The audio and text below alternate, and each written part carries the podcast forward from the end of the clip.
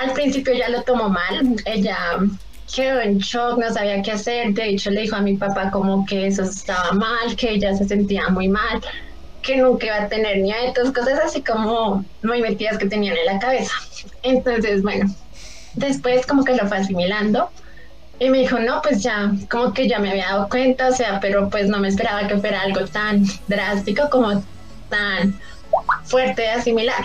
Eh, bueno, como yo solo vivía con ella y con mi hermana, mi hermana tiene seis, cinco años, bueno, seis ahorita, eh, en ese tiempo, pues yo empecé a hacer todo mi tránsito solo con ellas dos. Entonces, pues, digamos que empecé a cambiar mi forma de peinar, me empecé a hacer todo el cambio. Y gracias a eso que conseguí trabajo, pues pude como facilitarme mucho eso. Ya después mi mamá me apoyó y pues cuando hice el cambio de nombre, por ejemplo, mi hermana de seis años, ella era la que peleaba con mi mamá para que ella me dijera Ariana, Ariana, Ariana, Ariana. Entonces, toda bonita. Mi hermana, como que apenas yo le dije, no, yo me llamo Ariana, ya cambió el chip y mi hermana empezó con todo el mundo. No es que ella es Ariana, con los amigos, no es que yo tengo una hermana.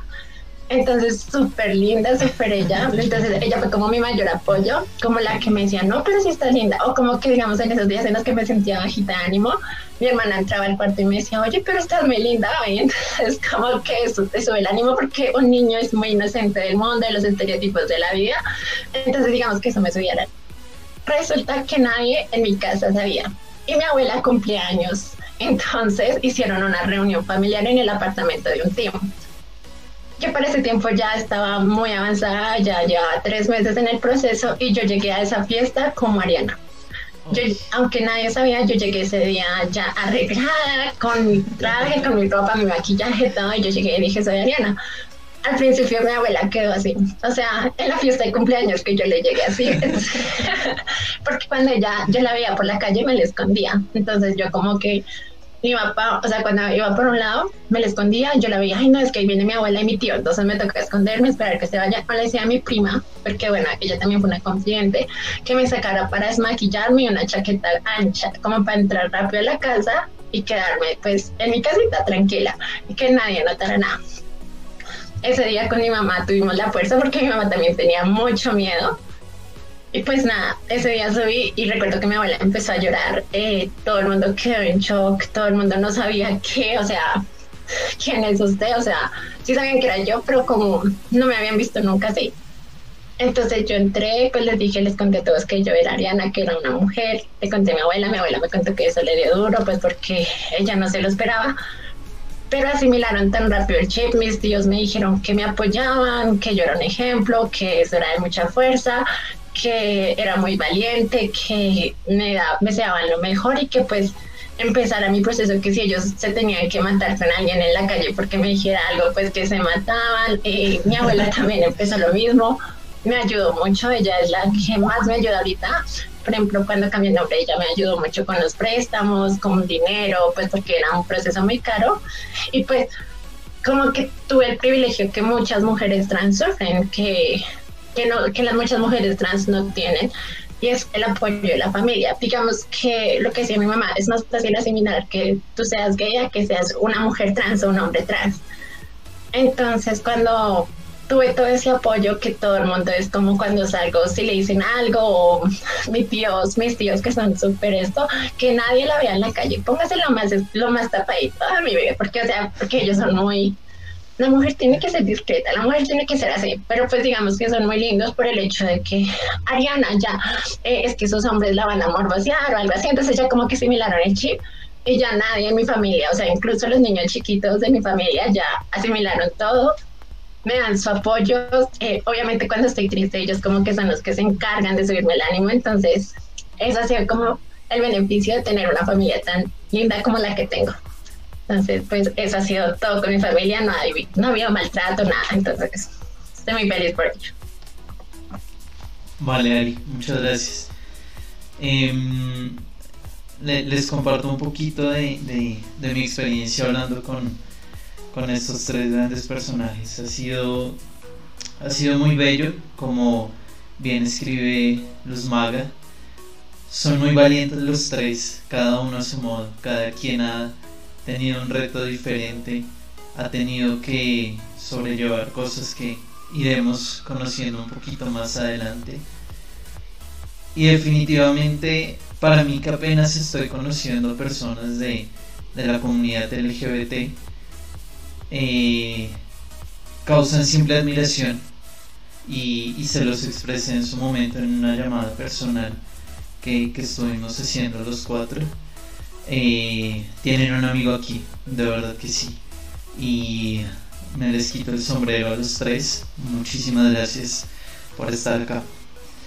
Em, mencionabas hace un rato, Andy, el, temor que, surgió cuando empezaste a, salir en drag por los crímenes de odio, por eh, las cosas que vemos casi cada diario en, los noticieros, por lo que ustedes luchan en, en este mes llamado el orgullo. Y quiero que todos tres me cuenten un poquito cómo ha sido su experiencia en la calle, qué tan libres pueden ser al salir a la calle. Eh, Dani puede verse tan encantador como se ve hoy o le toca salir siendo un niño serio. Andy puede salir tranquilo con su drag encima y viéndose como toda una diva o le toca salir cubriéndose. Y tú Ariana, que ya te ves como toda una mujer, cuando empezaste en esta transición y aún ahora mismo, ¿cómo fue? Cuéntenme un poquito, por favor. Mismo eh, orden. Andy, Dani y Ariana. Dale. Eh, bueno, antes de responder, quiero darle las gracias a mi hermana Tasha porque me mandó una propina. y es algo de lo que quería hablar en algún momento de la transmisión y es eh, empoderar la cultura de darle propina a las drags y a las personas que te entretienen en, en estos espacios nocturnos y en cualquier otro espacio. Eh, lo agradezco, muchas gracias, Tasha, te amo. Y ahora para responder la pregunta, es, es un tema muy complicado es un tema muy complicado porque por, precisamente por lo que estás mencionando, eh, lo que estás mencionando ahora, es lastimosamente es parte de nuestra cotidianidad ver una noticia trágica sobre una persona trans o una persona eh, de orientación sexual diversa a la que le pasó algo en la calle, a la que le hicieron algo, no sé, eh, es muy triste ver cómo estas noticias cada vez son más comunes y Ah, bueno, y también quería corregir algo de lo que habías dicho. Nosotros luchamos en el mes del orgullo, pero también luchamos el resto del año porque existimos todo el año, todo el tiempo y nuestra lucha no se puede limitar a un solo mes. Debemos ser constantes en, en lo que estamos haciendo para que eventualmente estas noticias ya dejen de ser parte del panorama. Salir a la calle para mí bueno, es, hay dos sentimientos. El primero es tener miedo, miedo de que el conductor te haga algo, de que eh, la gente en la calle te, siga, te, te, haga daño. Y el segundo sentimiento es ir por la calle sintiendo que todos te miran y todos me miran y quieren ser como yo, pues es como una sensación de empoderamiento en la que sabes que estás en tu personaje y de esa nube, de esos tacones, de esa, de, esa plataforma, nadie te baja. Entonces te sientes fuerte, te sientes empoderada y sientes que nadie te puede hacer daño. Hasta que te encuentras con, no sé, sales del bar y, vas para tu casa y el conductor del taxi o del, transporte te pregunta antes de dejar de subir si eres hombre o mujer y antes de responder se va ese tipo de cosas le crea a uno eh, como, como mucha inseguridad. Y en una ocasión estaba hablando con, un conductor y me dijo que, que él, le daba miedo recoger personas pues disfrazadas la palabra que el conductor utilizó, eh, le daba miedo recoger personas disfrazadas porque podían hacerle algo a él, cometer algún robo o algo y quitarse el maquillaje y ya eran una persona distinta, como que no dejaban pruebas. Y yo, pues no se me ocurrió pensar que otras personas eh, podían tener ese tipo de No sé, fue como una conversación interesante. Pero sí, el, miedo de salir a la calle y no volver es, es real y es constante. Y ya. Gracias Andy por tu pertinente corrección y estamos de acuerdo definitivamente es, es una lucha de todos los días, como dice Panela Daddy, creo que te llamas en Twitch, la persona que escribió. Y, en definitiva, parte de, la intención de, de, este podcast es también eso, que, que ustedes puedan hacer ver que, que hay que luchar porque los crímenes de odio, la homofobia, transfobia y demás simplemente sean superados. Dani, cuéntanos un poquito. Bueno, de mi parte, pues también me faltó mencionar eso ahorita con la pregunta anterior. Eh, pues cuando salí del closet con mi mamá, ella lo aceptó bastante bien. Lo único pues es que sí le daba miedo pues que me hicieran algo allá afuera en la calle. Pues por todos los crímenes de odio que hemos visto, no sé qué. Entonces como... Y cuando tuve mi primera pareja, la única pareja que he tenido, pues era como diciéndonos pues que no nos tomáramos de, de, la mano en la calle, que no nos diéramos besos en la calle, que nadie nos fuera a ver allá, que quién sabe qué nos podían hacer, que nos podían golpear o algo peor, lo que fuera. Y pues yo sí tengo ese miedo, ese miedo estar lo tengo muy interiorizado. Yo en la calle intento pues no llamar tanto la atención, pero pues tuve una época en la que me pintaba el pelo de todos los colores y pues eso ya es suficiente llama la atención, ¿no?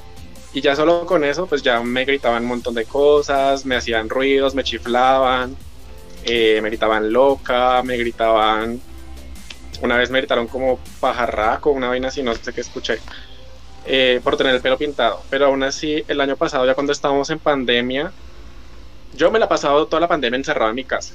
O sea, solo salgo a lo necesario, sacar mi perro, a, comprar el mercado y de resto solo salía como unas cuatro veces contadas a otra cosa que no fueran esas dos actividades. Y un día que estaba sacando a mi perro, o sea, literal estoy a una cuadra de mi casa, cruzando una calle para la zonita verde donde saco mi perro todos los días, haciendo algo cotidiano que cualquier persona hace que tiene una mascota. Y pasa un tipo en un taxi y me grita loca desde el taxi. Y yo como, amigo, que tengo de raro? O sea, estoy en un jean, en una camiseta blanca, algo muy normal que usted también puede tener puesto ahí. que tengo de loca para que usted me esté gritando así loca? Solo porque tengo el pelo largo y que está en mi tono natural. O sea, no lo tengo pintado ni nada. No entiendo por qué la gente tiene que hacer ese tipo de cosas y pues que puede ser comparable las cosas que les gritan a las mujeres que es mucho peor, no, no me estoy comparando tampoco, pero pues es muy incómodo y todo, todo eso pues solo alimenta el miedo de estar en la calle y estarse expresando de la forma, o sea, si yo literal, esto que tengo ahora yo no lo hago en la calle, aunque pues yo pertenezco a la comunidad Lolita de Bogotá, que es una, una moda que viene de Japón, esta camisa, todo esto, esto es parte de lo que uso cuando estoy con ellos. Sí, pues cuando reunimos y todos nos vestimos así compartiendo el amor por esta moda, ta, ta, ta. Y pues obviamente la gente es llamativo, entonces la gente se acerca y pregunta y ustedes vienen de una hora de teatro porque están vestidos así, no, que es la moda Lolita, que ta, ta, ta. Y ya. Y pues cosas así, o sea, si hay amigas, pues las chicas generalmente usan peluca, ¿no? Pues para tener colores pasteles, no sé qué. Y tengo amigas a las que les han jalado la peluca en la calle, o sea, es como... Y pues obviamente, o sea, a uno le da miedo, que uno le, o sea, que, tú estés parado en la calle esperando un bus y llega alguien y te jala la peluca, es como, marica, me robaron, me van a chuzar, ¿qué me van a hacer acá? Y solo es por tener una apariencia diferente. Entonces, y pues ya, en mi caso yo como hombre gay sí le tengo mucho pues miedo a estar miedo a estar afuera con todos los casos que se han visto de odio y que se siguen viendo y o sea, la gente todavía en este año cuando pasó junio con toda la marcha y toda la hay, hay gente con, escribiendo comentarios de por qué, porque siguen haciendo esto, para qué tanto arcoiris, para qué tanta bandera. es como, amiga, todavía no podemos vivir tranquilos en esta sociedad, o sea, todavía nos están golpeando, nos están golpeando. ¡Ah! Perdón, se me fue la voz. Todavía nos están golpeando, nos están matando, o sea, la lucha todavía sigue y esto va a seguir para largo, o sea, esto no se va a ir en ningún lado y, y también pues por eso acepté hacer esta transmisión porque pues yo soy bastante tímido, esto es muy fuera de mi zona de confort pero pues sí me parece que es algo, ah, Dios mío, algo importante que hacer para seguir la lucha. Voy a tomar agua y ya vuelvo. Gracias. Gracias, Dani. Al, eh, contesta la misma pregunta, porfa. Y si quieres, contesta por aquí. Caro96 nos pregunta: ¿Cómo han manejado ese odio o comentarios de la gente? Eh, bueno, yo creo que las mujeres trans y pues las personas drags tenemos como el odio en su máximo esplendor, porque pues digamos es que es más fácil eh, que un hombre gay pase desapercibido si no tiene su lado femenino muy activo. En cambio, una mujer trans, cuando está empezando su transición, eh, yo recuerdo que cuando yo empecé mi transición, yo era muy, o sea, yo era muy segura, pero yo era muy segura, yo salía a la calle, yo me sentía tranquila, la gente que me conocía en ese entonces sabía que yo no le tenía miedo a nada, a pesar de que sabía de la problemática que hay, de que matan a muchas mujeres trans, de que las golpean, yo soy muy de compartir ese tipo de casos porque me gusta hacer visibilidad en cuanto a que las golpean, yo una vi que en Kennedy, cerca acá donde vivo, golpearon a dos mujeres trans hasta casi matarlas. Entonces, bueno, eso yo lo empecé a ver después. Cuando yo empecé la transición, sí notaba miradas muy raras, muy, muy incómodas. No son esas miradas de que te dicen, ay, es que eres linda o algo así, sino eran miradas de que ¿qué es usted? Incluso gritaban eso, ¿qué es? ¿Hombre o mujer? O cuando empecé, más que todo, porque digamos que como esto es un proceso, al principio una mujer trans no se ve muy, digamos, bonita, aunque cualquier cuerpo trans es, es válido, sin importar que si es muy bella, que si es, que si es muy anchita, que si esto no importa, es válido. Bueno, eh, yo sí empecé a notar como el odio, el ataque, las miradas eh, que decían, ay, ahí va la travesti, ahí va la marica, ahí va, ahí va esa, ese tipo, ese man, o sea, ese man, o sea, así, sin ni siquiera importarle si una se quiere ir como mujer, como hombre, o sea, no respetaban la identidad de género. Entonces, en cuanto a eso, eh, sí empecé a sentir ese miedo.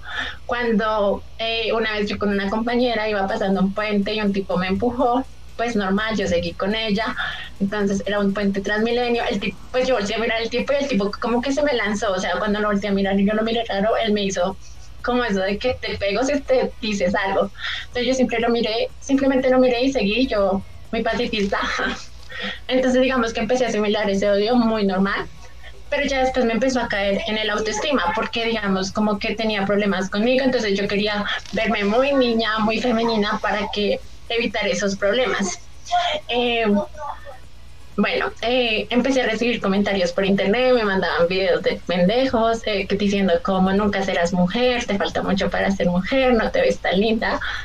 Y digamos que yo me empecé a creer, me lo empecé a creer tanto que ya empecé a tener miedo de salir, empecé a ver tantos asesinatos, incluso en el pico, y, cuando había pico de género, que salía un hombre un día, la mujer otro día, digamos que una no sabía qué día salir, porque si salía el día con el que se sentía identificada, a pesar de que decían que tenía que aceptarlo, en la panadería te decían, no, es que usted no es mujer, algo así, ¿sí me entiendes? Y por ejemplo, una vez me pasó, viendo por mis hormonas, que me decían, es que no te vamos a atender porque eres hombre, y yo, disculpa, pues no soy, no soy hombre, soy mujer. En ese tiempo no había cambiado mi cédula, me dijeron, muéstrame la cédula y lo que diga ahí es lo que usted es. Yo, bueno, le mostré la cédula, obviamente no me atendieron ese día, eh, yo volví a la casa normal eh, recibí también muchos gritos, eh, en Transmilenio recibí muchos ataques, lo sufrí por muy poco tiempo, la verdad, yo lo sufrí como por cuatro meses, porque y ya después me empecé a aislar. Entonces me propuse a la tarea de pues ser, ser la mejor versión de mí. Y bueno, empecé entonces a feminizarme muy rápido, empecé eh, con todo mi proceso, empecé a ver los cambios. Y cuando ya empecé a ver los cambios, eh, ya no era el odio típico hacia las personas LGBT, sino todo el contexto machista que tiene que sufrir las mujeres. Ahora eran piropos, era acoso, incluso una vez manoseadas y todo eso. Entonces, digamos que por un lado bien, por el otro mal, entonces ya es un mundo de odio constante. Entonces, digamos, una vez no me quisieron vender ropa porque yo no cambié mi licencia y pues sin culpa la mostré porque no llevaba la cédula. Y pues me dijeron que esto era una tienda para mujeres, que no era para travestis, y pues yo quedé Y yo no había empezado, o sea, había pasado mucho tiempo desde que yo sufrí ese odio. Bueno, ya cuando me feminicé ya nadie nota, ya todo el mundo mira así como por encima, ya nadie le importa porque digamos que ya casi no se me nota. Entonces pasa eso. Eh, bueno, eh, yo como asimilo esto, pues la verdad a mí me da muy duro, yo todavía no puedo contra el odio a mí me da mucho miedo salir, la verdad, cuando alguien me grita algo, yo procuro correr, yo procuro cuando veo a una persona caminando hacia acá voltearme, que no me vea y seguir por el otro ladito. Eh, cuando yo solo salgo a mis citas médicas, no me gusta casi lo público, conocer gente es difícil porque tengo ese miedo a cómo será. Y pues nada, pues intento ser más fuerte cada día, tengo apoyo, tengo amigos que me dicen que continúe, que siga en la lucha y pues todavía es muy difícil para mí asimilar tanto odio, tanto, tanto desprecio que tienen hacia nosotras. Y pues hacia los hombres trans, hacia todo el mundo trans, hacia las personas LGBT y pues como que necesito aprender eso y ver cómo otras mujeres trans son tan empoderadas y no les tienen miedo a eso. Yo las veo que salen como muy luchadoras y pues como que yo todavía no puedo. Entonces, digamos, en el trabajo no quiero que sea presencial por muchas cosas como esa. Me da miedo ir, me da miedo salir, me da miedo muchas cosas. Entonces, digamos que sigo como el, el aprendizaje. Gracias, Ari. Eh, están recibiendo todos comentarios muy lindos. Por aquí, Jason96 casi te está pidiendo matrimonio, Ari. Nos está diciendo, Ari, eres hermosa, atentamente tu futuro esposo. Carajo, ya estamos casando gente y todo aquí. Eh, están diciendo por aquí que valientes todos. Eres una guerrera, Ariana. Eh, creo que se refieren a ti, Ariana, con que no se nota. Y bueno. Ah, por aquí Tasha nos cuenta una, una historia, si quieres contarnos un poquito, Andy. Nos dice Andy, ¿Recuerdas cuando un taxista aceleró y casi nos mata? Ja, Todo por seguir, por perseguir a unos manes en una moto. Esa vez teníamos la adrenalina a mil. Cuéntanos brevemente qué fue esa historia, Andy.